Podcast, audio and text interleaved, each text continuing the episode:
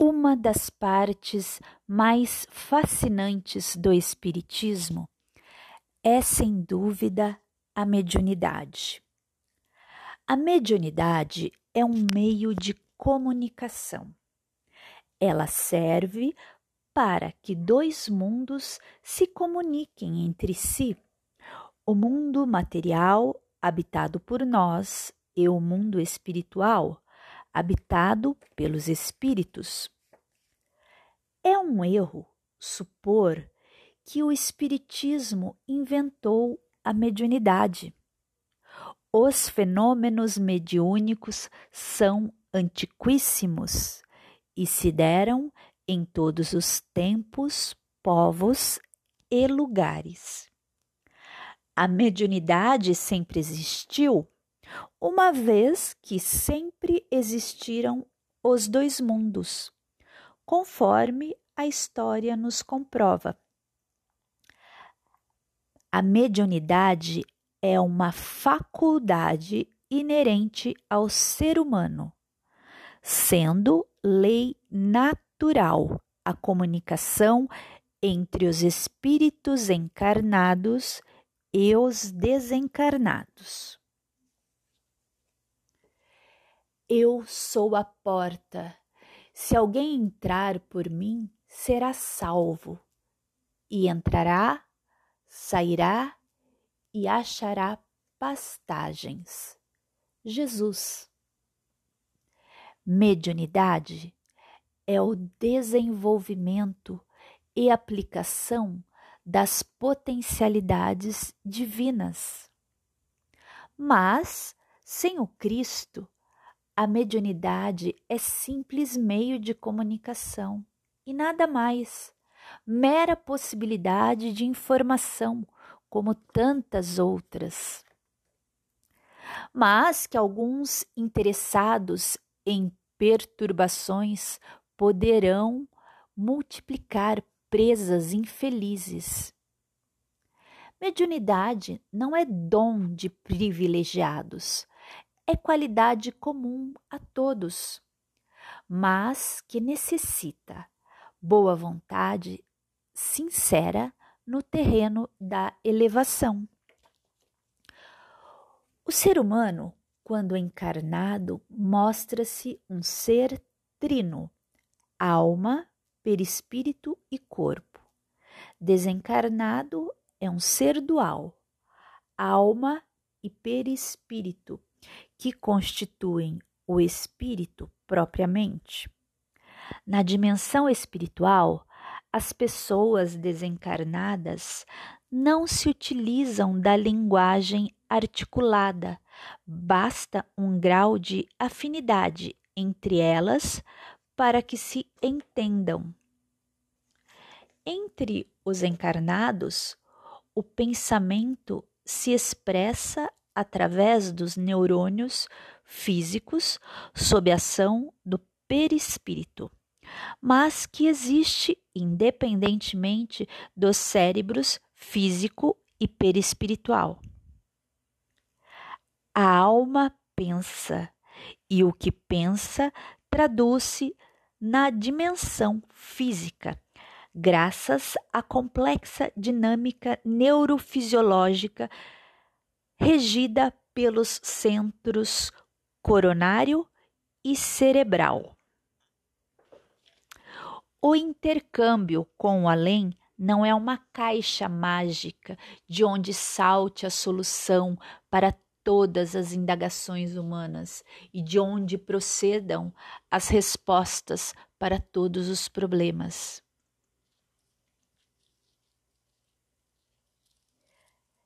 Espírito de Ivone do Amaral Pereira, por Emanuel Cristiano.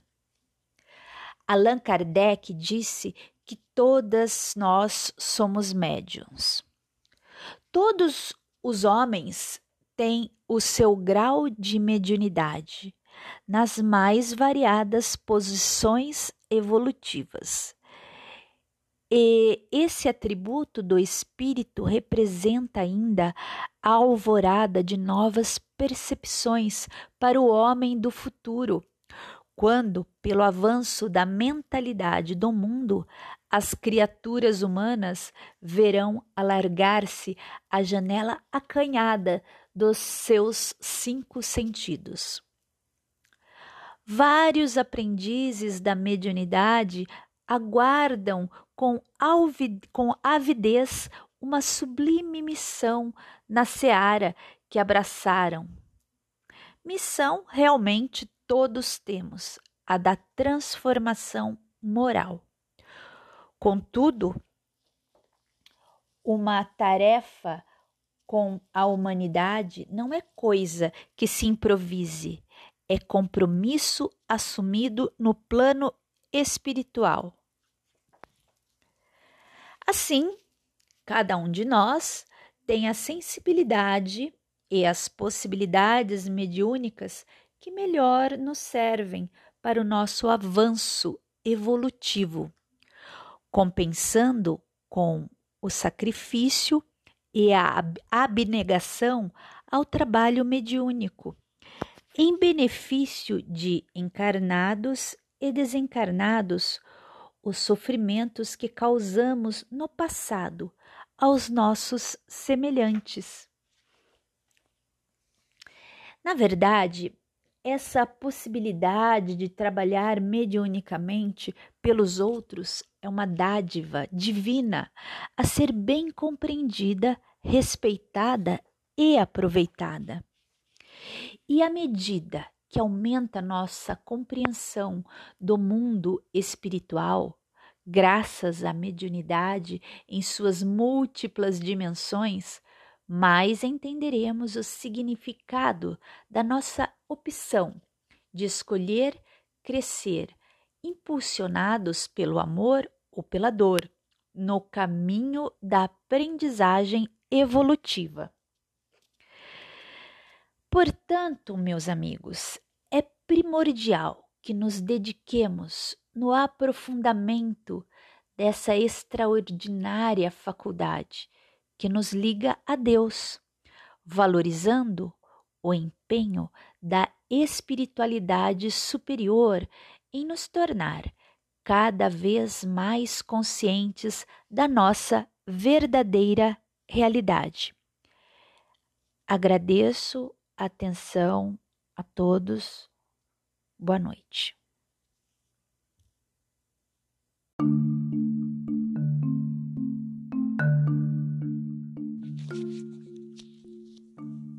nos domínios da mediunidade.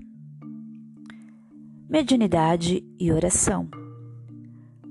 Em estreito aposento, uma senhora, aparentando 70 anos, acusava aflitiva de espinéia.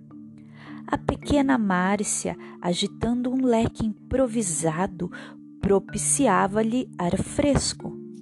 Ao lado da enferma, porém, uma entidade de aspecto desagradável, exibia estranha máscara de perturbação e sofrimento, imantando-se a ela e agravando-lhe os tormentos físicos.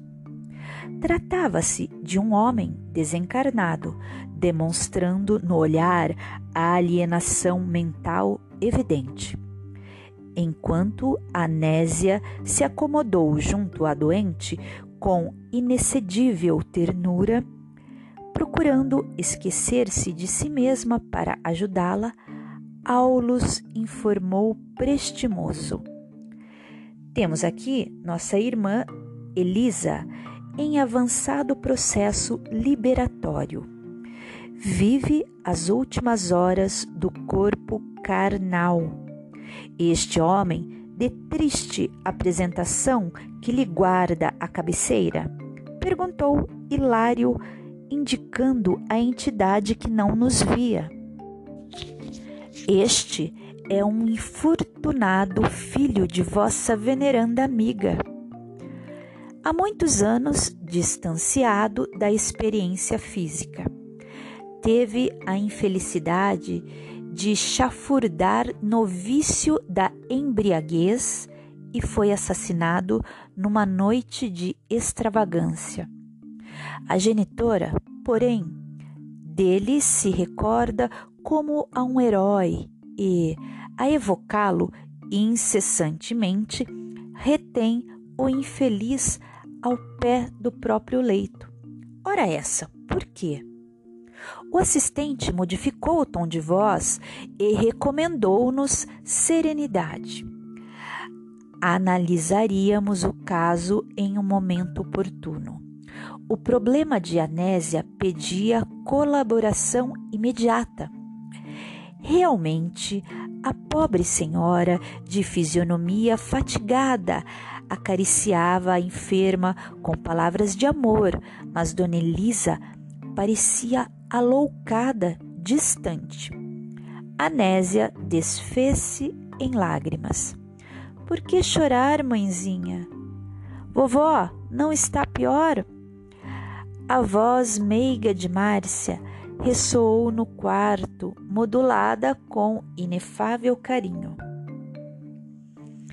A menina, que nem de longe poderia perceber a tortura materna, enlaçou a genitora, convidando-a à oração. Dona Nésia desejou a presença das filhas mais velhas, contudo, Marcina e Marta alegaram que o natalício de uma companheira de trabalho lhes impunha a necessidade de sair por alguns minutos.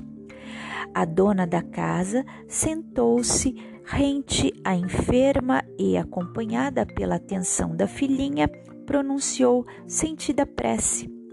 À medida que orava, funda modificação se lhe imprimia ao mundo interior os dardos de tristeza que lhe dilaceravam a alma desapareceram ante os raios de branda luz a se lhe exteriorizarem do coração. Desde esse instante, qual se houvera acendido uma lâmpada em plena obscuridade, vários desencarnados sofredores penetraram o quarto abeirando-se dela, à maneira de doentes, solicitando medicação. Nenhum deles nos assinalava a presença e, diante de nossa curiosidade silenciosa, Aulus aclarou. São companheiros que trazem ainda a mente em teor vibratório idêntico ao da existência da carne. Na fase em que se estagiam, mais depressa se ajustam ao, com o conflito dos encarnados, em cuja faixa de impressões ainda respiram. Quantos se encontram em semelhante estado, dentro do raio de ação das preces de nossa amiga? Recebem o toque de espiritualidade que emana do serviço dessa natureza e, quando sensíveis ao bem ou sedentos de renovação interior, dão-se pressa em responder ao apelo de elevação que os visita, aderindo à oração de cujo sublime poder recolhem esclarecimento e consolo, amparo e benefício Quanto valor no insignificante ato de fé! O assistente afagou a fronte inquieta de Hilário e concordou. Sim, o homem terrestre criou enormes complicações ao seu caminho. Contudo, a morte constrangeu a regressar aos alicerces da simplicidade para a regeneração da própria vida. A essa altura, Anésia abriu o precioso livro de meditações evangélicas, acreditando agir ao acaso. Mas o tema, em verdade, foi escolhido por Teonília, que lhe vigiava bondosa os movimentos.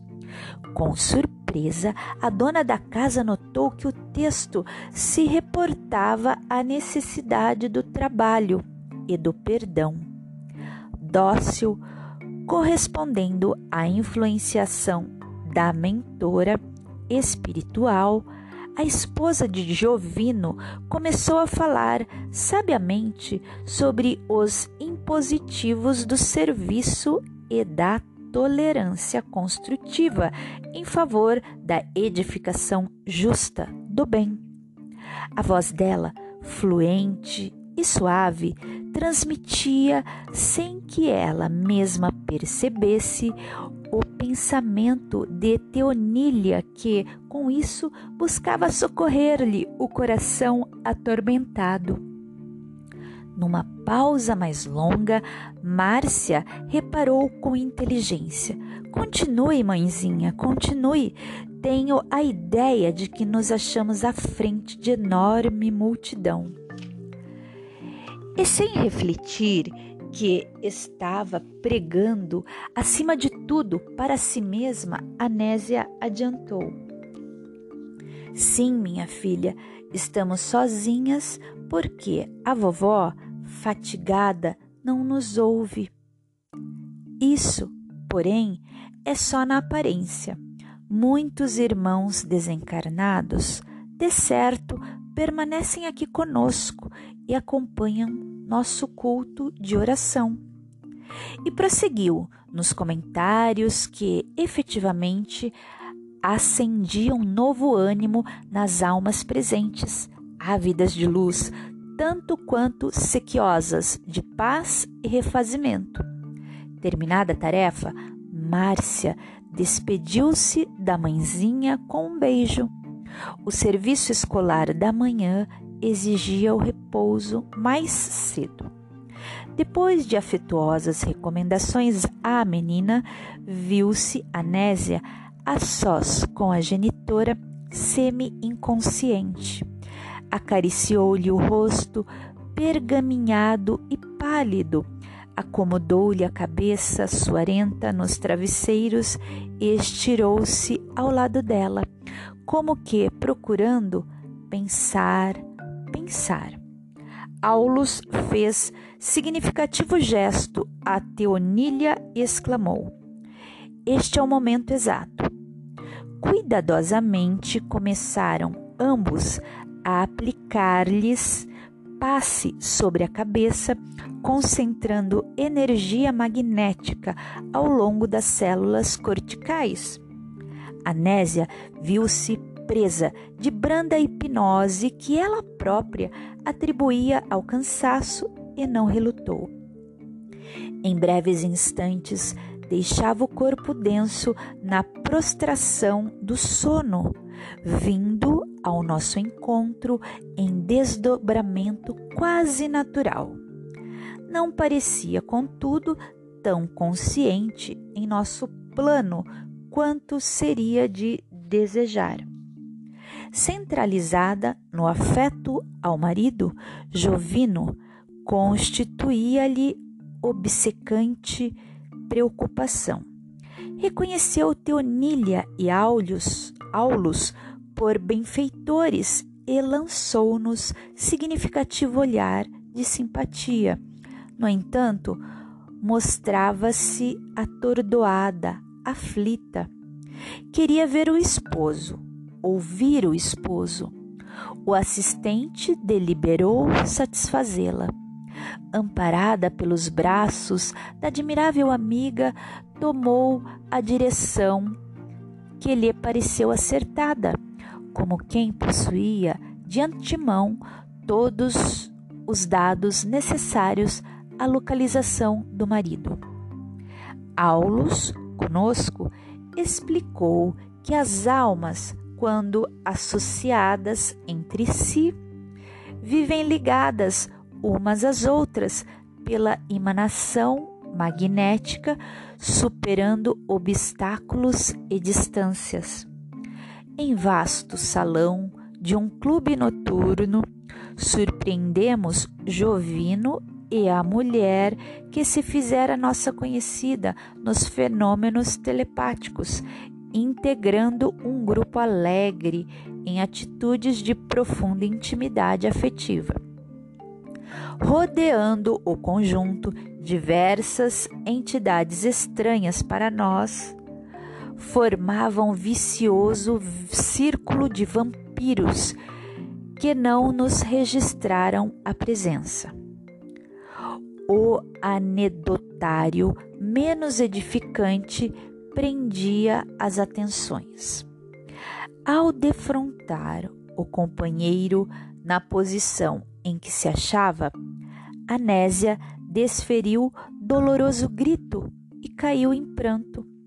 Seguida por nós, recuou, ferida de aflição e assombro, e tão logo nos vimos na via pública, bafejados pelo ar leve da noite, o assistente abraçou-a paternalmente, notando-a mais senhora de si, embora o sofrimento lhe transfigurasse o rosto, falou-lhe com extremado carinho: Minha irmã, recomponha-se. Você orou pedindo assistência espiritual e aqui estamos, trazendo-lhe solidariedade. Reanime-se, não perca a esperança. Esperança? chamou a pobre criatura em lágrimas, clamou a pobre criatura em lágrimas. Fui traída, miseravelmente traída. E o entendimento entre os dois prosseguiu comovente e expressivo. Traída por quem? Por meu esposo, que falhou aos compromissos do casamento. Mas você admite porventura, que o casamento seja uma simples excursão no jardim da carne? Supôs que o matrimônio terrestre fosse apenas a música da ilusão a eternizar-se no tempo? Minha amiga, o lar é uma escola em que as almas se reaproximam para o serviço da sua própria regeneração, com vistas ao aprimoramento que nos cabe apresentar de futuro. Você ignora que no educandário há professores e alunos? Desconhece que os melhores devem ajudar os menos bons? A interlocutora chamada Abrius, sustou a lamentação. Ainda assim, após fitar o nosso orientador com estranhada confiança, alegou triste. Mas Jovino, Aulus, porém, cortou-lhe a frase acrescentando: Esquece-se de que seu esposo precisa muito mais agora de seu entendimento e carinho? Nem sempre a mulher poderá ver no companheiro o homem amado com ternura, mas sim um filho espiritual necessitado de compreensão e sacrifício para soerguer-se como também nem sempre o homem conseguirá contemplar na esposa a flor de seus primeiros sonhos, mas sim uma filha do coração, a requisitar-lhe tolerância e bondade, a fim de que se transfira da sombra para a luz. Anésia, o amor não é tão somente aventura rósea e doce do sexo perfeitamente atendido. É uma luz que brilha mais alto, inspirando a coragem da renúncia e do perdão incondicionais, em favor do ser e dos seres que nós amamos. Jovino é uma planta que o Senhor lhe confiou às mãos de jardineira. É compreensível que a planta seja assaltada pelos parasitas ou pelos vermes da morte. Todavia, nada há a recear se a jardineira está vigilante. Nesse ponto, das belas palavras do instrutor, a mãezinha de Márcia voltou-se para ele à maneira de uma doente, agarrando-se ao médico e rogou em voz súplice: Sim, sim, reconheço. Entretanto, não me deixe sozinha. Sinto-me atribulada. Que fazer da mulher que o domina? Nela vejo a perturbação e o fel de nossa casa. Assemelha-se a um espírito diabólico, fascinando-o, destruindo-o. Não se refira a ela assim, com palavras amargas. É também nossa irmã, vitimada por lastimáveis enganos. Mas como aceitá-la? Percebo-lhe a, a influência maligna Parece uma serpente invisível trazendo consigo pavorosos monstros para junto de nós. Nosso templo doméstico, por isso, transformou-se num inferno em que não mais nos entendemos. Tudo agora é fracasso, desarmonia e insegurança. Que fazer de semelhante criatura? compadeçamo-nos dela. Terrível ser-lhe-á o despertamento. Compaixão? E que outra melhor represália senão essa?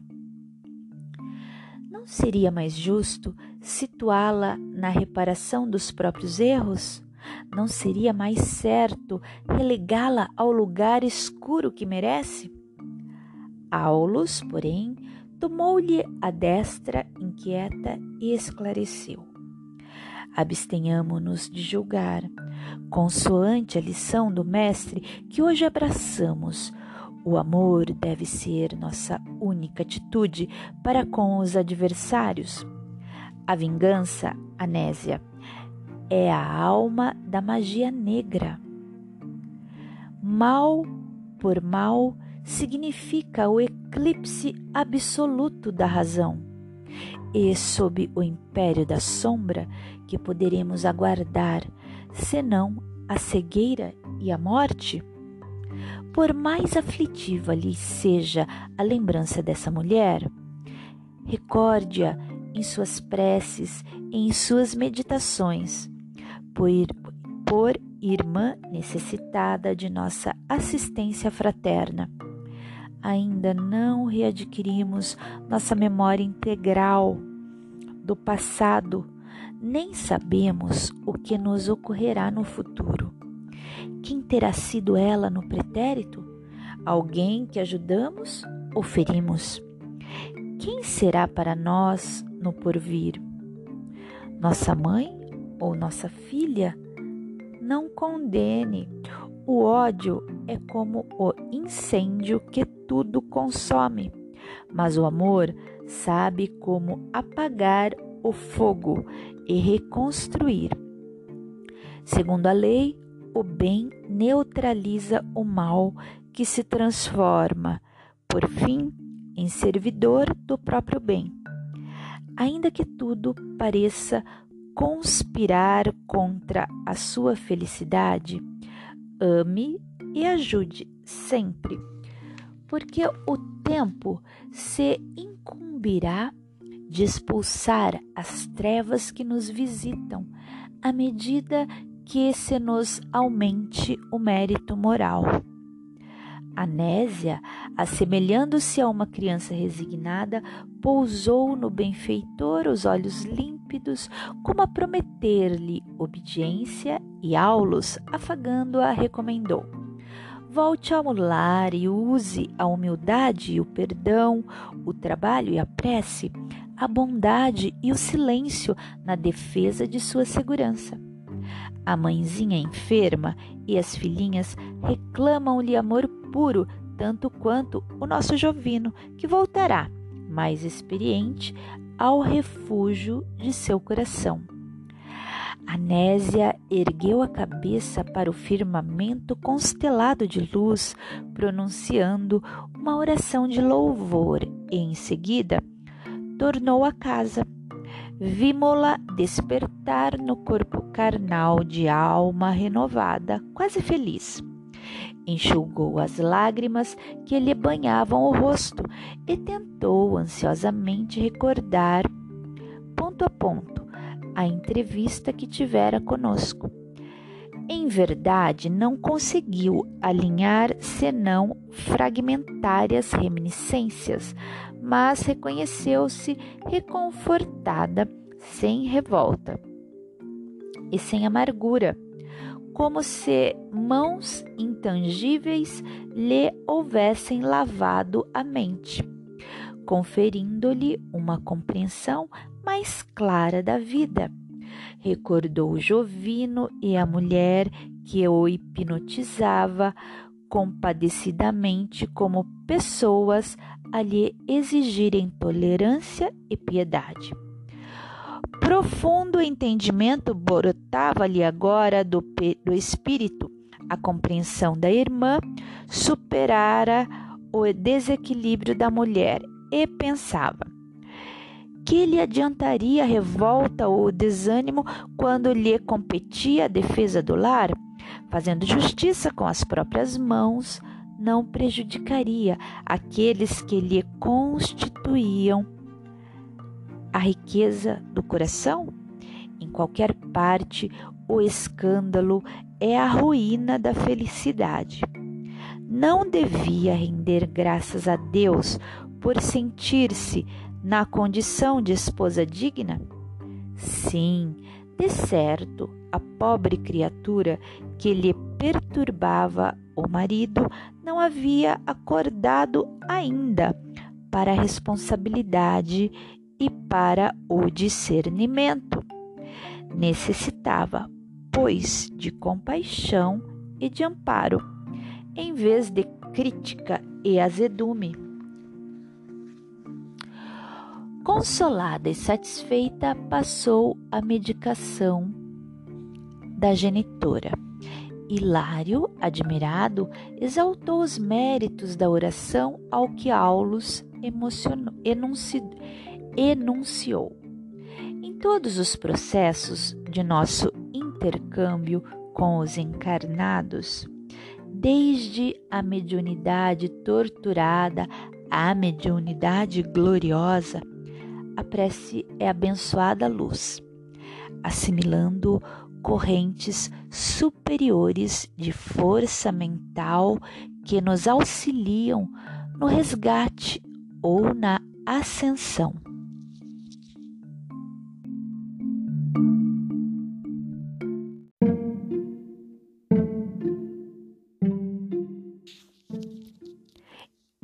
Indicando a dona da casa Agora em serviço no aposento, meu colega observou. Vemos então em nossa amiga preciosa mediunidade a desenvolver-se, como acontece a milhões de pessoas, disse o orientador.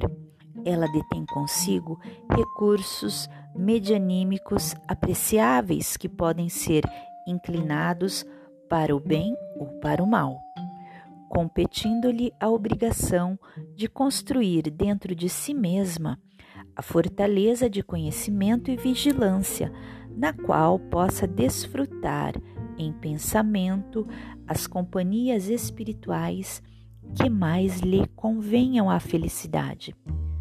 E pela prece busca solução para os enigmas que lhe flagelam a existência Aulus sorriu e ajuntou. Encontramos aqui precioso ensinamento acerca da oração. Anésia, mobilizando-a, não conseguiu modificar os fatos em si, mas logrou modificar a si mesma. As dificuldades presentes não se alteraram. Jovino continua em perigo, a casa prossegue ameaçada em seus alicerces morais. A velhinha, doente, aproxima-se da morte. Entretanto, nossa irmã recolheu expressivo coeficiente de energias para aceitar as provações que lhe cabem, vencendo-as com paciência e valor. E um espírito transformado, naturalmente, transforma as situações. O assistente, contudo, interrompeu-se e lembrou-nos o horário de volta. Por solicitação de Teonília, examinou a doente e concluiu que a desencarnação de Dona Elisa estava próxima.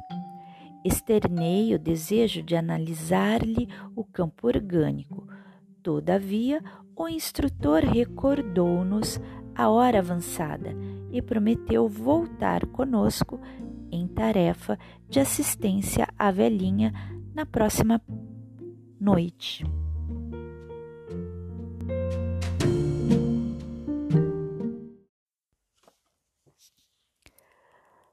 Portanto, meus amigos, é primordial que nos dediquemos no aprofundamento dessa extraordinária faculdade que nos liga a Deus, valorizando o empenho da espiritualidade superior em nos tornar cada vez mais conscientes da nossa verdadeira realidade. Agradeço mais uma vez o privilégio de falar com vocês. Que Deus os abençoe.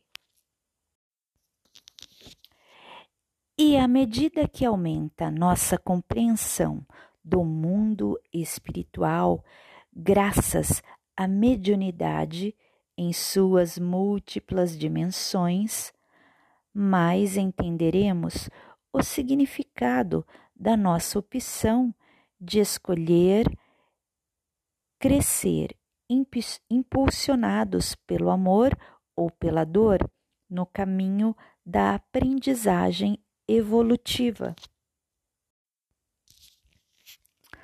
Na verdade, essa possibilidade de trabalhar mediunicamente pelos outros é uma dádiva divina a ser bem compreendida, respeitada e aproveitada. Assim, cada um de nós tem a sensibilidade e as possibilidades mediúnicas que melhor nos servem para nosso avanço evolutivo, compensando com o sacrifício e a abnegação ao trabalho mediúnico em benefício de, de encarnados e desencarnados, os sofrimentos que causamos no passado aos nossos semelhantes.